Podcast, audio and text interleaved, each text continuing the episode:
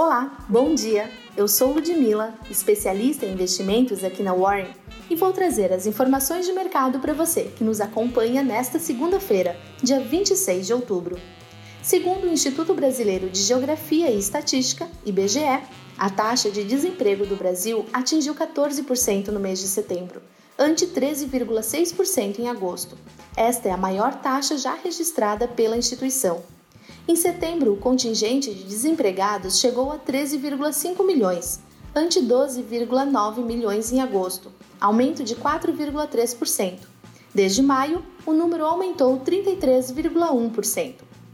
O Ibovespa fechou em queda na última sexta-feira, após quatro dias seguidos de alta. A correção foi influenciada por piores expectativas quanto a novos estímulos fiscais dos Estados Unidos antes das eleições e o aumento de casos de Covid-19 no mundo. As ações da Arezo tiveram forte alta nesta sexta-feira, com a repercussão do acordo de combinação de negócios que a empresa realizou com a rede de moda reserva. Já as ações da JBS caíram, influenciada por divergências entre a companhia e o BNDES a respeito do processo contra a holding. E as ações da Qualicorp também caíram, após a sede da empresa ser alvo de busca e apreensão pela Polícia Federal em investigação que envolve sonegação tributária. Em Wall Street, as ações reverteram os ganhos anteriores e caíram nesta sexta-feira, com os investidores ainda de olho nos comentários de autoridades sobre as negociações de estímulo e os impactos do último debate presidencial.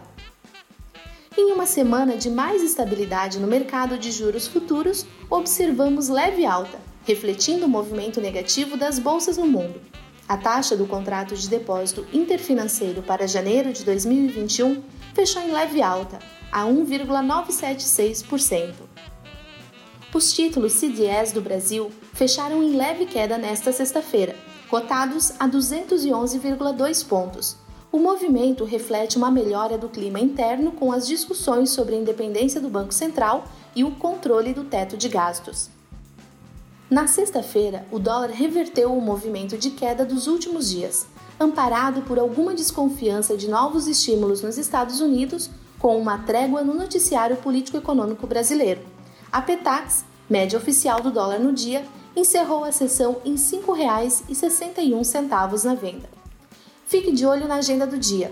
Nos Estados Unidos, Índice de Atividade Nacional Fed Chicago e venda de casas novas. Aqui no Brasil, Boletim Focus, empréstimos bancários e resultado trimestral da Pets e Clabin. Obrigada por nos acompanhar e te espero amanhã aqui no nosso próximo Warren Call.